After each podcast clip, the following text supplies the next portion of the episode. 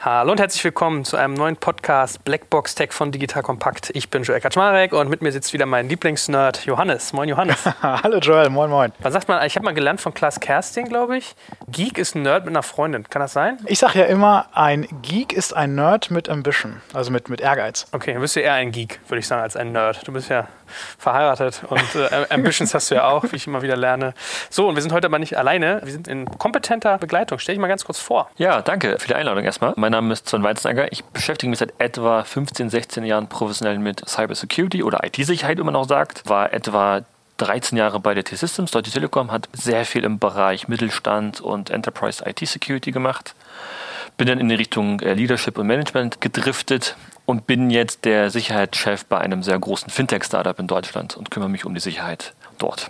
Und da hast du wahrscheinlich sehr, sehr viel gesehen in deiner Laufbahn. Ne? Ich habe sehr viel gesehen und wir sehen sehr viel Schlechtes immer in unserer Branche, weil wir mit Dingen zu tun haben, die eigentlich niemand anfassen möchte. Das ist eigentlich das Tolle. Wir sprechen heute über Security. Und Security, ich liebe Security, weil Security hat fast so wie AI so viele mystische Elemente. Ne, es gibt so viele Geschichten, die darum ranken. Es geht um Gut und es geht um Böse und es geht um Systeme, die gehackt werden und wo eingebrochen wird und wo Sachen geklaut werden. Und also ist das wirklich toll und gleichzeitig ist es so ein bisschen wie so eine Versicherung, ne? Security. Man zahlt auf etwas ein, für das man alles tut, dass es nie eintritt. Und Security ist wirklich ein riesen, riesen Thema und wir werden wahrscheinlich gar nicht dazu kommen, alles zu erfassen. Aber wir fangen einfach mal an. Das Scenes-Eindrücke zu geben. Und wir machen das am Anfang immer so, dass wir Leute, wenn wir die auspegeln, die Stimme einordnen, dass wir sie fragen. Ich, ich frage den immer, wann hast du das letzte Mal Urlaub gemacht? Weil da kann jeder ganz schnell was erzählen. Und bei dem guten Sven neben uns, das muss man sich mal auf der Zunge zergehen lassen, hat er gesagt, er war auf Kreta oder Korsika oder so ähnlich. Neben dem Flughafen? Ja, das erste Mal Urlaub seit zehn Jahren, wo ich meinte, what the fuck? Und dann sagte er mir, ja, wenn du irgendwie ein paar Wochen raus bist in diesem Metier Security, ist der Zug teilweise schon abgefahren. Also da kriegt man mal ein Gefühl über seine Working Ambitions hier. Ja, also bist du auch ein Geek und kein Nerd. Und was wir eigentlich für ein Thema hier haben. So, und wir haben lange überlegt, Security, wie fassen wir das an? Reden wir eher über Privatnutzer oder eher über Businessnutzer? Haben dann so ein bisschen festgestellt, das hängt manchmal zusammen, weil gerne werden ja mal Business Exploits sozusagen über den Social Weg der Privatmenschen gemacht. Ja, dazu später mehr. Deswegen versuchen wir mal so ein bisschen Big Picture zu machen. So, vielleicht mal so ganz grober Einstieg. Wie würdest du denn das Thema Security so grob unterteilen? Was sind so die Sphären, die du da irgendwie siehst? Die Sphären, die ich da sehe. Also die erste Unterscheidung ist natürlich Business-Privat, ist das eine. Bei Business unterscheide ich immer, wie online-affin ist ein Unternehmen. Also wie viel hat er exposed, wie viel stellt er nach draußen, macht er sein Geld mit digitalen Themen wie ein Webshop vielleicht. Es gibt auch Unternehmen, die vielleicht digital gar nicht so interessant sind, weil sie zum Beispiel im Chemie- oder Medizinbereich sind und relativ wenig nach außen exponiert haben. Umso mehr ein Unternehmen exponiert, umso höher ist die Wahrscheinlichkeit, dass da jemand Interesse haben könnte, das auszunutzen, beziehungsweise Schwachstellen auszunutzen, um vielleicht Kundendaten zu klauen, um vielleicht Dinge zu klauen, wie zum Beispiel Forschungsarbeiten. Ja. Man spricht dann auch von einem Attack-Vektor. Ne? Also kannst, kannst du das mal erklären? Ich habe ja. das nicht verstanden. Warum ist das doch gar kein Vektor? Also man versucht in der IT-Industrie, beziehungsweise in der IT-Sicherheitsindustrie, den Vektor so klein wie möglich zu halten. Was, was ist ein Vektor? Ich gebe dir ein Beispiel. Deine Tür zum Beispiel, die solltest du meistens geschlossen halten. Ja? Und wenn du zum Beispiel aber eine Glastür hast, dann erhöhst du den Vektor, weil der Angreifer sieht, ob da ein Wachmann zum Beispiel ist ja, oder ob da keiner ist. Wenn du aber eine Holztür hast, ja, und du hast vielleicht dann noch zwei Riegel dran, dann verringerst du die Möglichkeit, dass jemand reinkommt. Umso kleiner du den Vektor hältst, umso geringer ist die Wahrscheinlichkeit, dass jemand versucht reinzukommen. Also ein bisschen wie so eine Einflugsschneise. Vektor aus der Physik kenne ich immer noch, ist eine Bewegung mit einer Richtung, ne? Exakt. Was würdest du denn jetzt sagen, wenn man jetzt ein Unternehmer ist und sagt so, hey, das kannst du auch als Privatmensch wie als auch Business Guy sagen, das ist ja so ein bisschen so der erste Fragenkomplex, den wir uns auch aufgeschrieben haben. Was muss ich eigentlich beachten, wenn ich meine Firma absichern will? Werbung Aufgepasst! Wenn du ein B2B-Unternehmen bist, möchtest du jetzt deine Sales Pipeline mit neuen B2B-Leads füllen und dafür empfehlen wir dir unseren Partner SalesViewer. SalesViewer lässt sich total einfach erklären. SalesViewer entschlüsselt nämlich Unternehmen, die deine Webseite besuchen und zeigt diese in Klarnamen an. Du und dein Team sehen also ganz genau, wer eure Webseite besucht und wofür sich diese potenziellen KundInnen interessieren. Und dann gibst du einfach Vollgas, denn du kannst diese Unternehmen dann ja zielgenau ansprechen und einfach zu neuen KundInnen machen. Im Marketing und Vertrieb ist das also eine Wahnsinnsunterstützung für die B2B-Lead-Generierung. Deshalb nutzen schon viele Marktführer wie Stepstone, Avato Systems, Spot5, Talon One oder die Vodafone-Tochter Grand Centric SalesViewer und generieren damit täglich neue B2B-Leads. Und wenn das für dich interessant ist, dann teste SalesViewer doch einfach mal kostenlos. Alles, was du dafür wissen möchtest, findest du unter folgender Weiterleitung digitalkompakt.de slash salesviewer. Und wie immer verlinke ich dir das auch auf unserer Sponsorenseite unter digitalkompakt.de slash Sponsoren. Das war's mit dem Werbespot. Ich glaube, die wichtigste Maßnahme ist, jemanden zu bestimmen, der dafür verantwortlich ist und accountable. Ja, das ist so klassisch Raki-Matrix, das kennt man ja. ja? Wer ist verantwortlich? Äh, an wen delegiere ich das? Das ist das erste Thema. Ich brauche jemanden, der das wirklich auch treibt und auch das Mandat dafür hat. Und der muss natürlich das Budget bekommen. Ja? Und am besten berichtet er noch an den CEO. Weil Security wird immer mehr Vorstandsthema und CEO-Thema. Weil am Ende des Tages ist der Chef dafür verantwortlich, wenn zum Beispiel Kundendaten Flöten gehen. Flöten gehen. Ja? Also der kommt dann wirklich teilweise auch, da kommt auch die Polizei ja? und kann die vielleicht auch festnehmen. Ja? Daher muss das hoch angehangen werden. Und die Tendenz geht auch immer mehr in die Richtung, dass immer mehr Sicherheitschefs direkt an den CEO reporten, weil die CEOs erkennen, das ist so ein vital wichtiges Thema, weil wenn uns da das Genick gebrochen wird und wir sind zwei Tage offline, dann können wir vielleicht einpacken, weil wir Vertrauen verlieren, wir haben ein Problem mit dem Revenue, ja, und die Kunden kommen vielleicht gar nicht mehr wieder. Also so kurz vor Weihnachten zum Beispiel, ne?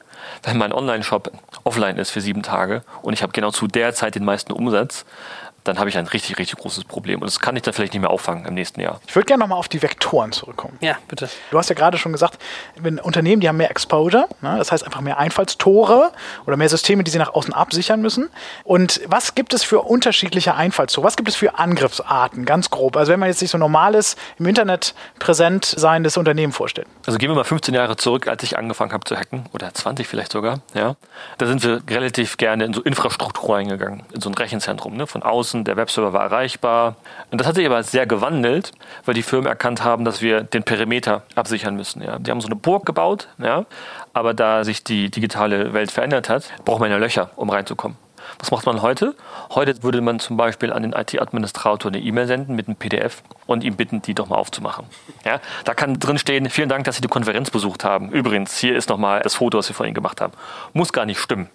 Aber man leitet ihn dazu, diese E-Mail zu öffnen. Und mit etwas Glück ist in diesem PDF etwas drin, was gar nicht drin sein sollte, nämlich so ein sogenanntes Exploit, was dazu da ist, um eine gewisse Schwachstelle auf dem Rechner auszunutzen. Das ist so ein kleines Programm, was in dem PDF ist, ne? Genau. Oder was auch im Word-Dokument häufig mal mitgeschickt exakt, wird, ne? Exakt. Darum soll man auch E-Mails nicht öffnen, die von fremden Personen kommen, die man überhaupt nicht kennt, wo der Kontext vielleicht auch gar nicht stimmt. Manchmal machen das Leute, weil sie irgendwie Interesse haben, weil da drin steht, das ist super geheim, ja, wenn du das öffnest, dann musst du keine 10.000 Euro überweisen. Und was passiert dann, wenn dieser Exploit gestartet wird und der nutzt wirklich eine Schwachstelle auf dem Rechner aus, ist der Angreifer auf dem Rechner. Das heißt, der Angreifer ist gar nicht mal draußen, irgendwo in China, in Russland oder wo auch immer, sondern der ist auf einmal im Unternehmensnetzwerk. Und dann ist er Administrator. Und diese Angriffsart, die nennt man Exploit. Oder ist das Social Engineering? Also das ist gepaart mit Social Engineering und Phishing. ja. Ja, jemanden dazu verleiten, etwas zu tun, was er normalerweise nicht machen würde. Und Das auf, ist Phishing, ne? Genau. Und dann auf dieses Dokument zu klicken. Ja, aber es geht auch viel einfacher, indem man zum Beispiel eine Website so manipuliert, dass da Schadcode hinterlegt wird. Ne? Ich gehe als Mitarbeiter auf die Website, zum Beispiel spiegel.de, und da ist so ein Banner hinterlegt, ja, von einem Banneranbieter, da ist Schadcode drin.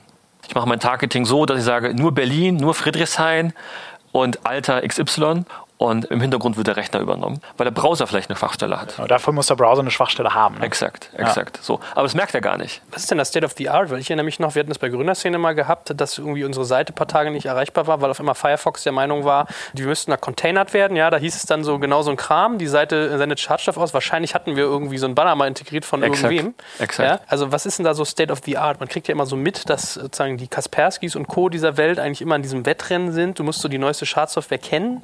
Muss ich da Angst haben als Nutzer, dass ich auf eine Webseite gehe und kriege da sowas mit? Ja, das sind halt Virenschleudern. Ne? Also ihr kennt das ja vielleicht von diesen ganzen illegalen Streaming-Portalen. Ich will jetzt keinen Vorwurf machen, ja, aber die sind da voll mit sowas. Ja, da kommen Pop-ups, aber das ist auch Schadcode hinterlegt und das merkt ihr gar nicht als Benutzer, ja, weil das ist so klein. Aber sind dir die heutigen Browser nicht relativ wasserdicht? Man findet ja immer was. Also es gab ja letztens auch so einen Wettbewerb, wo wirklich Teams angetreten sind, die neue Schwachstellen gesucht haben.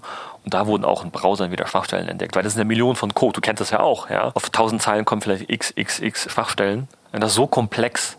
Und das ist seit 15 Jahren schon so. Ja, das wird halt nicht weniger, es wird teilweise sogar mehr. Verstanden. Wie nennt man diese Art von Angriff? Also ich manipuliere eine Seite, beispielsweise Spiegel Online, ja, indem ich einen Banner injiziere, ja, der dann eben eine Schwachstelle ausnutzt. Wie nennt man diese Art von Attack? Das nennt man Drive-by-Download. Okay. Und ich kann dagegen als Benutzer ja nichts machen. Ja. Ne, Die Sekretärin geht auf spiegel.de oder auf eine andere Webseite. Ich habe in meiner Karriere schon erlebt, dass äh, Hotelwebseiten infiziert wurden. Ne, von Vorständen, die da auf der Hotelwebseite waren. Und da waren Viren und Malware hinterlegt. Ja, und dann wurde der Rechner übernommen. Oder es wurde versucht, ihn zu übernehmen. Was ist der Unterschied zu einem Injection-Attack? Also wenn man sich die häufigsten Schwachstellen von Websites anschaut, dann ist es ja häufig Injection. Was ist Injection? Das ist relativ prominent bei Webshops zum Beispiel, indem du sogenannte SQL-Injections baust, ja, um direkt auf die Datenbank zuzugreifen und zum Beispiel bösartige Kommandos auszuführen, vielleicht auch einen Datensatz zu löschen. Okay, und das funktioniert dann so, dass ich was suche und ich suche aber nicht nach grüne Schuhe, sondern ich suche eigentlich nach Drop Table XYZ. Eigentlich schreibe ich als Suchbegriff ein SQL-Statement in mein, mein Textfeld rein. Ne? Exakt, exakt. Und das kannst du auch automatisieren. Es gibt also Tools wie Burp, das sucht auf Press, auch auf Play und das sucht dann nach allen möglichen Parametern, die die Webseite anbietet und das packt dann wirklich diese SQL-Statements rein, die er aus einer Tabelle nimmt, ja, und dann kriegst du auch die Ergebnisse schön präsentiert. Das war erfolgreich, das war nicht erfolgreich. Manchmal muss man auch manuell gucken. Das Interessante ist, dass wir hatten das in der Tat auch bei uns mal, dass du im Webserver-Code quasi eins zu eins die Suchanfrage durchgibst bis auf die Datenbank. Und dadurch ist überhaupt so ein Injection-Attack möglich gewesen. Das ist ganz interessant. Aber das ist relativ leicht behebbar, glaube ich. Ne? Ja, also du musst halt vorneweg sämtlichen Input filtern, ja. Aber solltest du auch im Backend nochmal machen, weil du solltest keinerlei Input vertrauen, der irgendwie äh, von Webserver kommt. Auch das ist vielleicht böse, das weißt du ja nicht. Auch da kann man im Backend das nochmal filtern dass das wirklich nicht durchschlägt bis zum Ende. Was würdest du denn, wenn wir jetzt schon gerade so ein bisschen bei Schutzmechanismen sind, empfehlen bei dieser anderen Geschichte, die wir gerade hatten, also in den Phishing-Geschichten, dem Social Engineering, wenn jemand so eine E-Mail bekommt, wie kann ich verändern, okay, klar, ich mache sie nicht auf, aber wenn jetzt vielleicht das Kind in den Brunnen schon gefallen ist, wie kann ich mit solchen Kisten umgehen? Also das erste ist Awareness, ne, dass man es erst gar nicht aufmacht. Ähm, das ist immer das Effektivste. Die zweite Variante wäre, was auch Standard ist, einen Antivirenscanner drauf zu haben. Aber da muss man auch ganz ehrlich sagen, die ganzen klassischen Antivirenhersteller können da natürlich nicht mithalten. Ja, wenn jemand etwas komplett Neues entwickelt und eine Schwachstelle im Browser ausnutzt, ja, da wird der Antivirenhersteller vielleicht gar kein Update zur Verfügung haben. Ja, jetzt gibt es aber Machine Learning und so. Ein Zero-Date-Exploit. Exakt, ja. Aber es gibt jetzt Machine Learning, da gibt es auch neue Systeme wie Silence aus den USA zum Beispiel, was eben eher auf die Mechanismen, wie wird denn so eine Schwachstelle überhaupt ausgenutzt, sich konzentriert und eben nicht Signaturen baut. Weil eine Signatur muss immer irgendjemand bauen. Der sitzt im Labor. Das muss man mal erklären, ne, was eine Signatur ist. Eine Signatur wäre zum Beispiel, jemand analysiert bestimmte Malware und hat bestimmte Charaktere dieser Malware entdeckt und baut eine Signatur darauf und datet dann den Antivirenscanner ab. Und sobald das irgendwie auftritt, sagt der Virenscanner, oh, oh ich habe eine Signatur dazu in meiner Datenbank. Ich melde das jetzt mal. Also eine Art Pattern, ne? So eine Art Pattern. So ein genau. Flagging, so klingt das für mich. Ja, so in etwa. Ne? Aber das skaliert natürlich nicht. Ne? Genau, weil du kannst sozusagen auch nur Pattern bauen von Chart oder von Lücken, die du kennst vorher. Exakt. Oder ich baue so eine gewisse Heuristik. Ja? Genau. Oder Machine Learning. Und Machine Learning ist halt äh, smarter, weil dann sagst du irgendwie, ich analysiere jetzt mal 600 Millionen verschiedene Viren pack die durch mein Machine Learning Zoo und habe dann irgendwie 40 Merkmale entdeckt und nur das äh, betreue ich dann und baue das als Software und bin wesentlich proaktiver, weil ich nicht immer im Nachhinein diese Signaturen bauen muss. Da musst du aber ganz schön eine Masse an Daten reinhämmern, damit sowas funktioniert, ne? Ja, kriegt man aber. Also es gibt auch so öffentliche Datenbanken, wo man relativ viel Malware bekommt. Ähm, ich kenne auch Malware-Researcher, die haben Terabyte an Samples. Ja, so testen ja auch ihre Antivirenscanner. Ne? Die schließen dann die Festplatte an und gucken mal, was die erkennen. Es gibt ja auch immer sehr häufig die Fälle von sogenannten Distributed Denial of Service Attacken. Kannst du das erklären? Wann tritt das auf? Also das ist relativ einfach zu erklären, weil ich kaper so viel Rechner, wie ich nur kann und beschieße einen Webserver oder eine bestimmte IP-Adresse oder eine Anwendung, bis sie nicht mehr antworten kann. So, das ist ein Distributed Denial of Service letztendlich. Was kann ich dagegen machen? Es gibt riesige Anbieter auf dem Markt, die sowas verhindern, wie zum Beispiel Arbor, Link11 oder auch meistens der Provider, der dann irgendwann merkt, okay, da kommt auf einmal so eine Last über die Leitung, die eigentlich nicht normal war, ich aktiviere jetzt gewisse Sicherheitsmaßnahmen. Oder wird der Traffic einfach früher gedroppt? Oder wie funktioniert ja, das? exakt. Ja, du kannst es droppen, du kannst ihn umleiten vielleicht auch, ja. Aber funktioniert das richtig zuverlässig? Ich erinnere mich so aus den, sagen wir, aus der Sturm- und Drangphase des Berliner Internets. Ja. Daily Deal weiß ich, hatte damit Probleme gehabt. Ich meine, StudiVZ hatte auch damit Probleme gehabt, dass du teilweise aus Osteuropa irgendwie diese Hardcore-Bomben auf deine Seite kriegst und die haben das teilweise tagelang nicht weggekriegt. Vielleicht ist das manchmal so eine Professionalisierungsgradfrage, ja, dass man da als Firma auch wächst, aber damals war das richtig ein Problem Problem über Tage lang, erinnere ja. ich mich. Also man sollte vielleicht einen ISP wählen, der ein relativ großes Netzwerk hat und der vielleicht auch an den Außenkanten erkennt, da kommt auf einmal Traffic ähm, und da das schon versuchen zu filtern. Hm. Also viele Content Delivery Networks können das, ne? habe ich das genau. Gefühl. Ja. So eine Akamai und so machen das ja inzwischen. Auch Cloudflare ist ja letztendlich Content Delivery Network mit ein bisschen DDoS. Könnt ihr da vielleicht mal für die Non-Techies Einsatz zu diesem ganzen Thema Content Delivery Network sagen, damit man das mal wie klar kriegt? Also ein bisschen übersetzen. Ja, also Content Delivery Networks sind im Grunde große Netzwerke aus Rechnern, die ganz, ganz, ganz stark verteilt in Städten, in Regionen, in Ballungszentren versuchen, bestimmte Daten vorzuhalten, die häufig abgerufen werden, wie so ein Cache. Ja, das ist im Grunde ein Cache. Und ähm, Akamai beispielsweise funktioniert so, dass du, das nennt sich Endpoints, haben in jeder größeren Stadt letztendlich auf der letzten Meile, sagen sie immer, einen so einen Rechner, der häufig abgerufene Inhalte beispielsweise von Facebook oder anderen Services, die mit Akamai kooperieren, hinterlegen. Alarmzeile beispielsweise kooperiert mit äh, Akamai auch und wir cachen unsere Bilder. Und was letztendlich damit erreicht wird, ist, dass die Downloadgeschwindigkeit massiv reduziert wird, weil du nicht mehr als Kunde über den halben Globus deine Inhalte abrufen musst, sondern nur noch idealerweise ein paar Meter ja, oder ein paar Kilometer von einem sehr, sehr starken, sehr, sehr vollständigen Cache der eben sehr nah an dir dran steht. Das machen letztendlich Content Delivery Networks. Und das Tolle ist immer solchen Denial-of-Service-Attacken, wenn die jetzt anfangen, das Content Delivery Network zu, anzugreifen, können die immer nur lediglich ihren Endpunkt, also ihren lokalen Cache angreifen und können aber nicht, es sei denn, sie sind schlau, die zentrale Instanz, die eigentlich dafür da ist, diese Inhalte zentral auszuliefern, in das Content Delivery Network angreifen. Das müsste aber jemand sehr Gutes sein ja, und wirklich auch Ressourcen und Geld haben, um das auch durchzuführen. Ja, und das da kannst du dich auch schützen, ne, indem du bestimmte IPs zulässt und so weiter. Spannende Frage, was kostet denn eigentlich Hacking? Also Hacking ist ja inzwischen ein sehr valider Business Case. Ich hatte mal einen Vortrag an Apps gehalten genau zu dem Thema. Hacking as valid Business Case. Da kam auch ganz gut an. Ja. Du kannst dir im Online-Shop sogar, Software as a Service würde ich mal dazu sagen, oder Hacking as a Service, für paar hundert Dollar kannst du eine DDoS-Attacke kaufen. Ja, und customizen deine Software sogar. Du kannst auch sagen, ich möchte diese IP bitte angreifen und am Morgen sagst du, ich, ach, ich habe mich doch äh, umstimmen lassen, ja, ich nehme doch die und dann ändern die das für dich, ja. Ist wirklich auch sehr professionell, weil da gibt es auch Chats, ne? Und auch E-Mail und Foren, da gibt es Betriebseinheiten, 24-Stunden-Betriebe. So einige Startups können davon auch, glaube ich, lernen. Ja, am Ende sind es professionelle Unternehmen, die da aufgebaut werden. Und dann tracken die deine IP und wirst du ja noch erpresst. Das ist noch der zweite Arm ja, des Geschäftsmodells. es gibt also Services, die sozusagen so freie Researchers, in Anführungsstrichen, die untersuchen größere Websites auf Schwachstellen und stellen dann, wenn sie was gefunden haben, ihre Erkenntnisse in, in, öffentlich zugänglichen Webseiten ein und schreiben dir dann und sagen so, ja, ähm, unser Researcher hat Schwachstelle XY, zum Beispiel Cross-Site-Scripting, müssen wir gleich mal drüber sprechen, gefunden. Zu, für einen kleinen Unkostenbeitrag von 10.000 Euro äh, würden wir Ihnen helfen, Ihnen überhaupt erstmal zu sagen, was diese Schwachstelle überhaupt war. Sehr seriös. Sehr seriös, kommt aber häufig vor. Wie geht man mit sowas um? Das ist ein relativ schwieriges Thema, glaube ich. Es hat ja was von Erpressung. Das ist ja. pure Erpressung. Ja, also ich persönlich würde nicht drauf eingehen. Ja, ich würde mir dann vielleicht meinen IT-Sicherheitsfachmann fragen, könnte da die Möglichkeit bestehen, dass das überhaupt machbar ist und gegebenenfalls einen anderen Experten zu Rate ziehen. Hm. Wäre meine Empfehlung. Ja, in dem Moment, wo du weißt, das ist Cross-Site-Scripting, dann weißt du halt, okay, es gibt diese drei Stellen oder vier Stellen auf einer Website, die wir vielleicht geändert haben. Oder und ich weiß, dass sie überhaupt anfällig sind für Cross-Site-Scripting. Muss man gleich drüber sprechen. Oder was auch immer, ne? was auch immer für ein Attack da gewählt wurde. Und dann, genau, ähm, kann man das in der Regel selber fixen. Das Cross-Site-Scripting finde ich ein sehr, sehr spannendes Thema, weil das gerade für Websites sehr, sehr relevant ist. Kannst du das nochmal kurz erklären, wie und vielleicht mit eigener Erfahrung, wie man damit umgeht? Also ich erkläre das mal ganz, ganz einfach. Ihr kennt ja diese JavaScript-Pop-Ups, ne? Von den Streaming-Webseiten zum Beispiel. Da klickt man auf OK oder Abbrechen. Ne? Letztendlich ist es nichts anderes, als dass der Angreifer, wie auch bei dem SQL-Thema, bei dem Injection-Thema, versucht, in eckige Klammern JavaScript und dann irgendeinen Befehl reinzupacken ja, und ihm zum Ausführen zu bringen. Das Perfide dabei ist, dass das im Kontext des Benutzers ausgeführt wird, der auf die Website zum Beispiel geht. Nimm mal ladenzeile.de, ich bin im Forum. Euer Forum hat zum Beispiel eine Cross-Site-Scripting-Schwachstelle. Ich packe das da rein und jetzt geht Besucher B auf die Webseite und das JavaScript liest zum Beispiel den Cookie aus und leitet den vielleicht sogar weiter. So. Wenn ich den Cookie habe als Angreifer, kopiere ich den in meinen Browser sozusagen ja, und bin auf einmal der Benutzer. User A, ja. Aber seltsamerweise ist das Problem seit 15 Jahren präsent ja, und es kommt immer noch vor. Ich bin sehr überrascht. Ja, es ist immer noch in den Top 10. Ich glaube sogar in den Top 3. Ja. OWASP. Ja, ja, genau. Dieses Konsortium. Genau, das Konsortium. Kannst du vielleicht kurz erklären? Also, was ist dieses OWASP-Konsortium? Ja, das ist ein Konsortium, was sich das Thema Web Security angenommen hat und verschiedene Projekte eingestellt hat.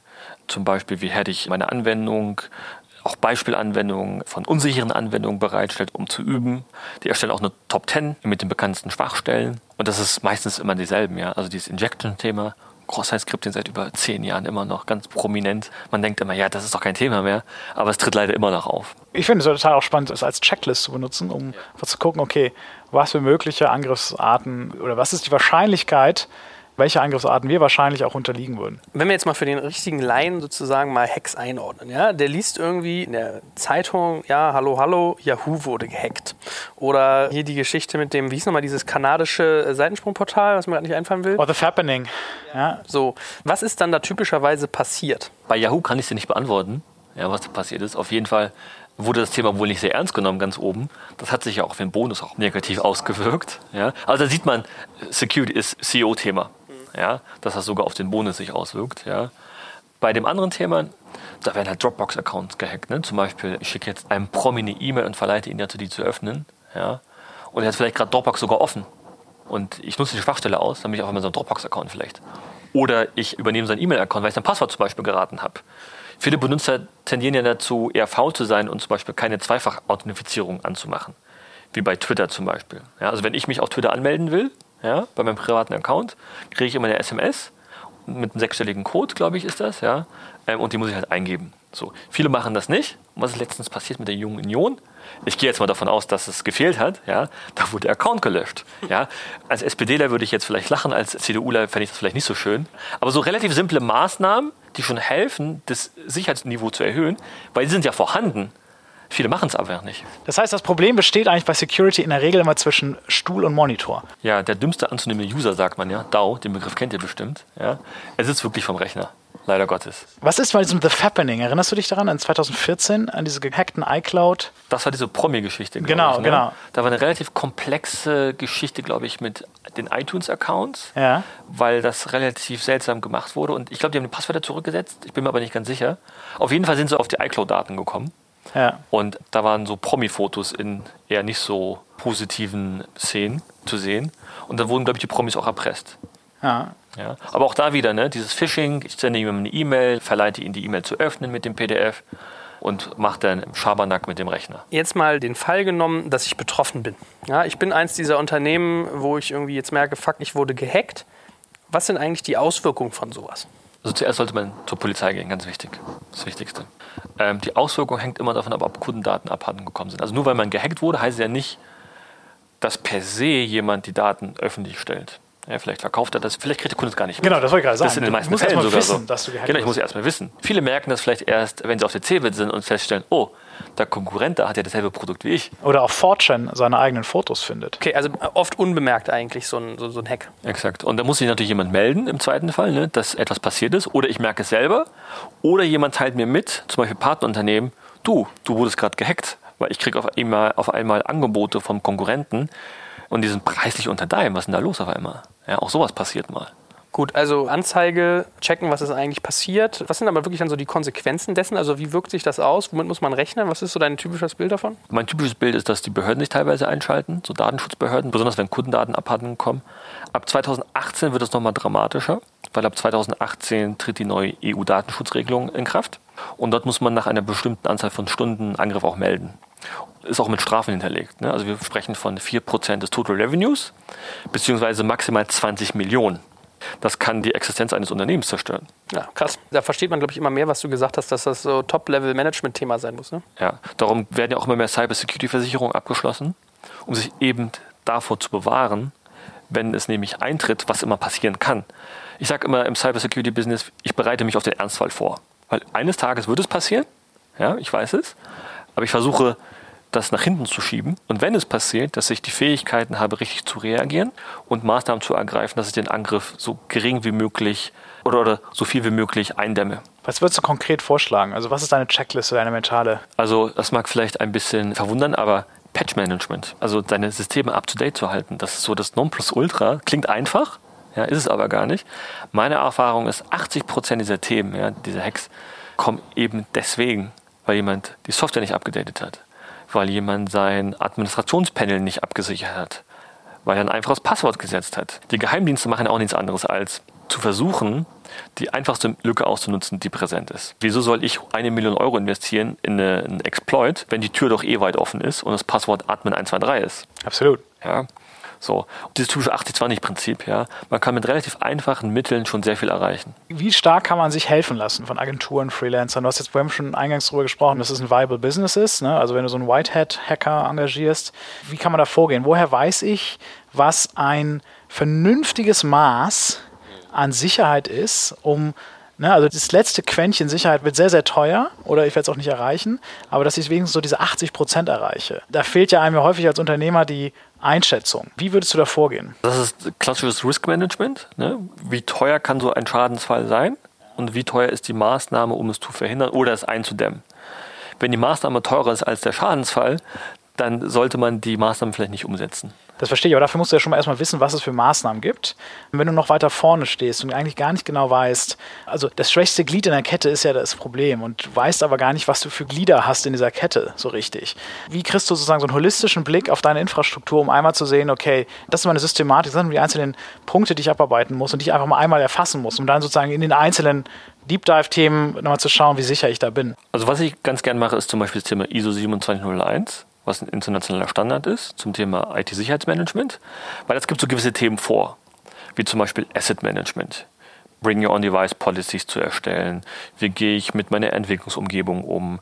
Wie mache ich mein Operation? Wie mache ich die physische Sicherheit etc. etc.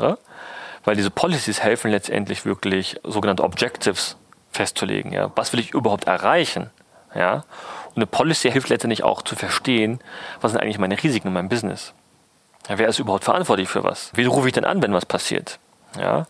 Und ISO 27001 ist zwar sehr komplex, aber es gibt so einfache Formen, soweit ich weiß, auch für Mittelstand. Aber daran kann man sich zum Beispiel ganz einfach orientieren, weil das schon vorgegeben ist. Ja, also man muss das Rad nicht komplett neu erfinden. Ja, es gibt so gewisse Themen.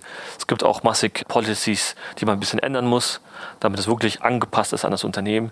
Wenn ich zum Beispiel als Unternehmen sage, ich unterstütze Bingo On Device überhaupt nicht, dann muss ich auch die Policy nicht bauen da muss ich auch keine Maßnahmen entwickeln. Aber ich meine, das ist ja wirklich ein Thema. Ich erinnere mich, wir haben damals, als ich meine eigene Gründung Sessionbird gestartet hatte, wir waren ja irgendwie kleine Firma, vier Mann, gerade erst gestartet.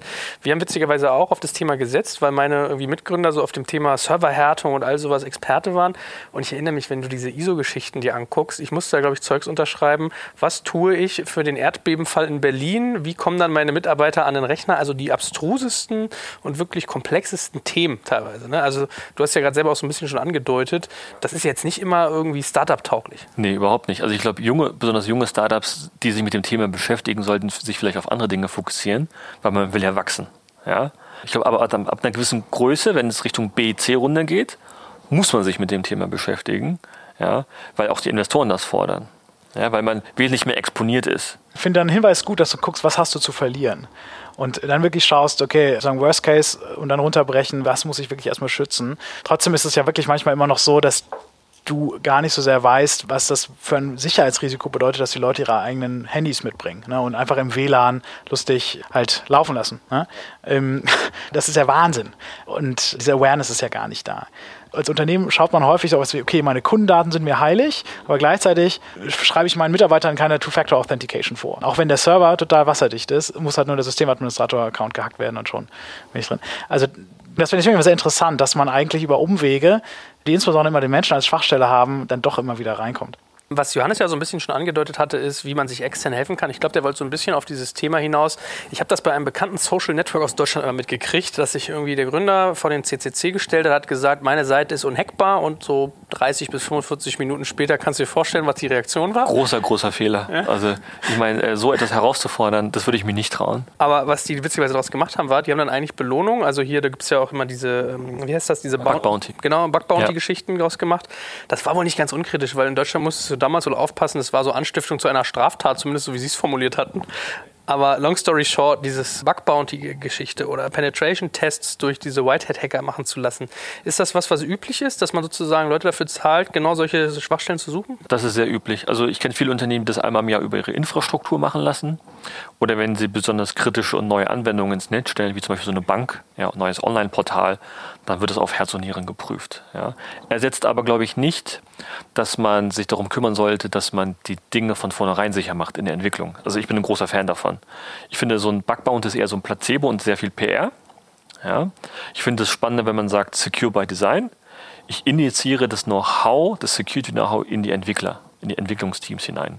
Weil man dann von Anfang an die Dinge richtig betrachtet und vor allem dann auch Geld spart. Weil wenn ich erst einen Bug entdecke, den ich in der Produktion habe, kostet mich das laut HP 30 mal mehr, als wenn ich das ganz vorne im Design, in der Spezifikation schon verhindern kann.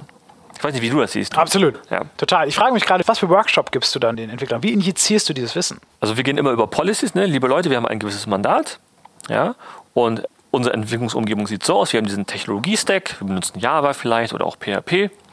Und du hattest gerade schon gesagt, äh, dieses Konsortium, ne? das ist immer ganz gut zu sagen, hier, das sind so die Top-Schwachstellen. Wir zeigen euch mal bei uns, und das ist ganz wichtig, wenn man die Möglichkeiten hat und die Ressourcen, das bei sich selbst zu zeigen, weil die Leute dazu tendieren zu sagen, ach, bei uns, ja, wir haben noch die neuesten Libraries und wir haben die neuesten Hipster-Libraries im Einsatz, ja, da passiert schon nichts.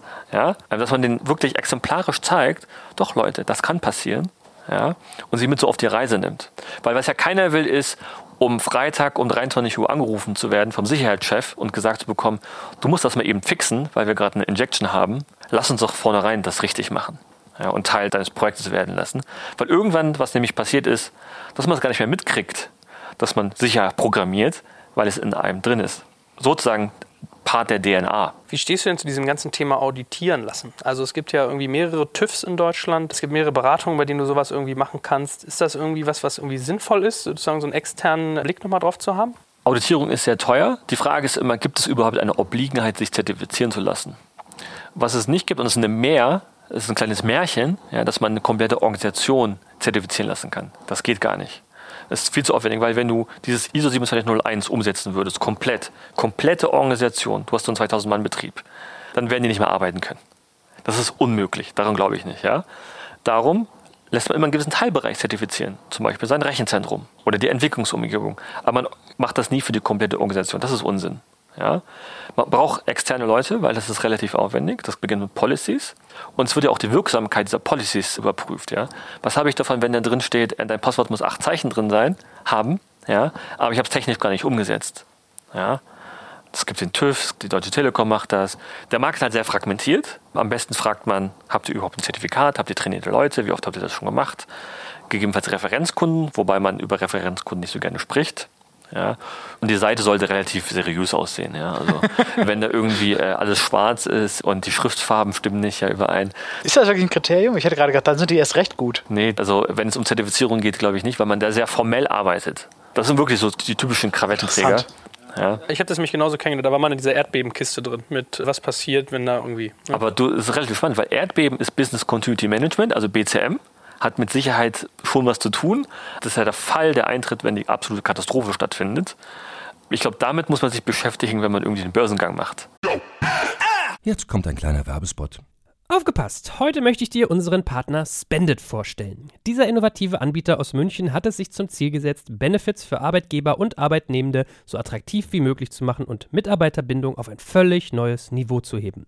Was Spendit besonders macht, ihre Mission, Benefits allen zugänglich und gerecht zu gestalten, egal ob in großen Konzernen oder kleinen Startups, egal ob in der Stadt oder auf dem Land, egal ob Tag- oder Nachtschicht. Die Mitarbeiter-Benefits von Spendit sind unglaublich flexibel und passen sich jeder Situation an, ganz gleich wo und wann. Mit Angeboten wie der Spendit Card, Lunchit und Mobility bringt Spendit frischen Wind in die Welt der Mitarbeiterleistungen und setzt konsequent auf digitale Lösungen statt veralteter Papiergutscheine. Das Beste daran für Arbeitgeber und Mitarbeitende, die Benefits sind steueroptimiert. Das bedeutet nicht nur echte Einsparungen für dein Unternehmen und niedrigere Lohnnebenkosten, sondern auch mehr Netto vom Brutto für deine Mitarbeitenden. Das sind Extras im Gehalt, die von den Mitarbeitenden wirklich geschätzt werden. Wenn du auch die Bindung deiner Mitarbeitenden stärken möchtest, dann schau unbedingt mal bei digitalkompakt.de/slash spendet und schau dir das Ganze an. Und wie immer findest du alle Informationen auch auf unserer Sponsorenseite unter digitalkompakt.de/slash Sponsoren. Werbung Ende. Siehst du mal, was ich für ein geiles Startup gebaut habe. Ja, siehst du? Ja, komisch, ja. Oder für ein dämliches. Wahrscheinlich ein dämliches. Ja, aber viele Risiken kann man ja auch outsourcen.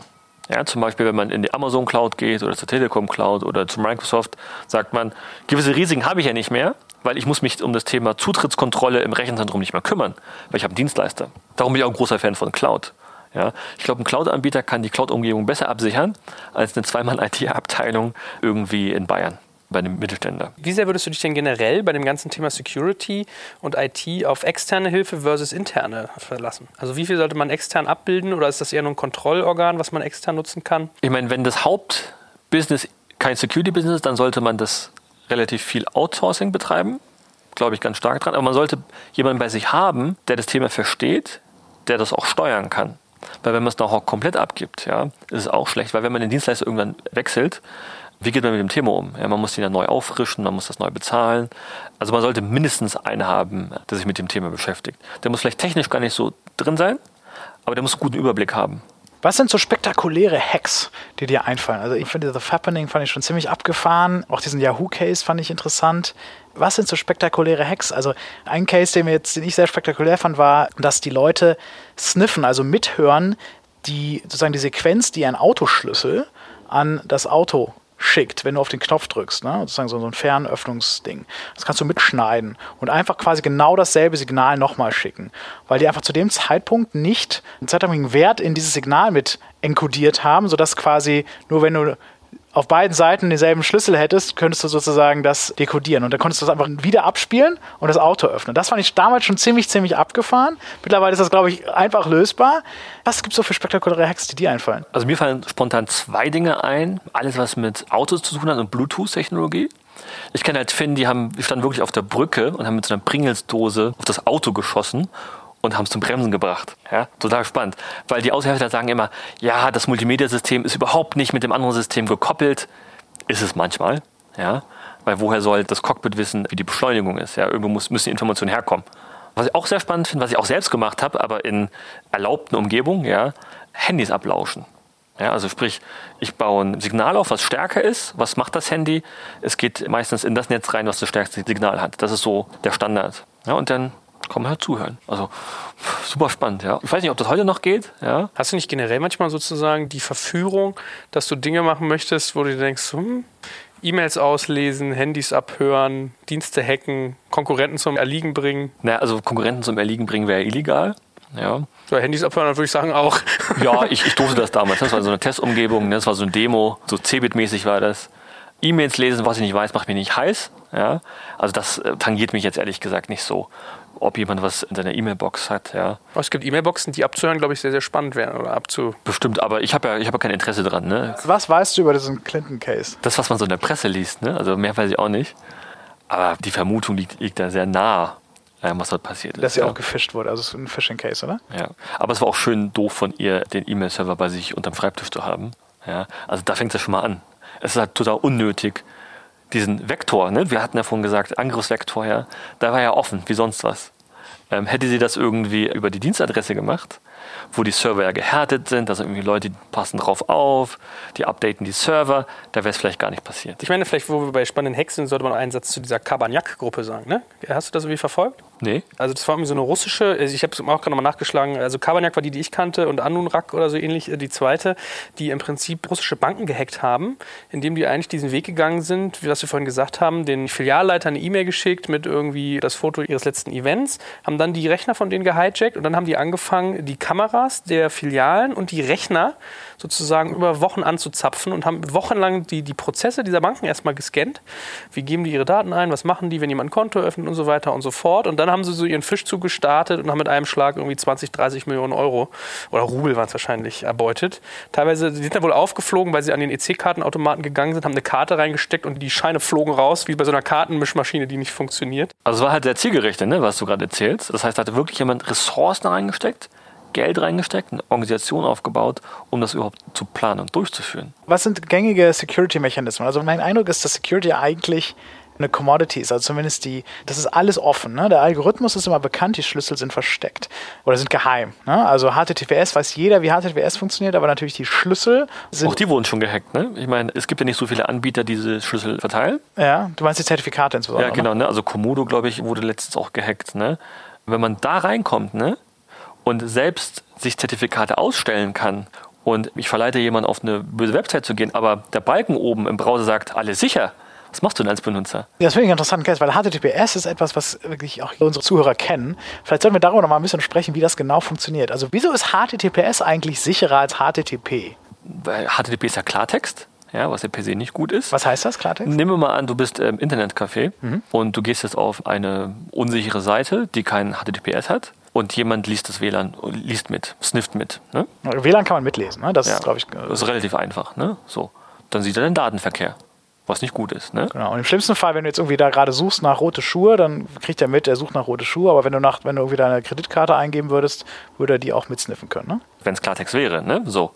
Äh, wenn es nicht Klartext ist und HTTPS angeschaltet ist auf der Gegenseite und dein Browser macht das auch mit, was er standardmäßig macht, dann wird er nicht mitlesen können. Theoretisch gesehen könnte er sich natürlich dazwischen schalten.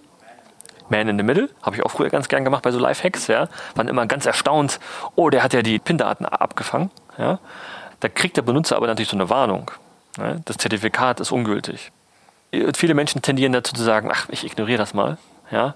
Weil das kommt ja jeden Tag so nach dem Motto. Ne? Aber das wäre interessant mal zu erklären, wie genau wird diese Zertifikate und Schlüssel und wie genau hängt das zusammen? Also ich bin jetzt in meinem Internetcafé, ich mache irgendwie eine Seite auf, irgendwie zum Beispiel von meiner Bank. Ja?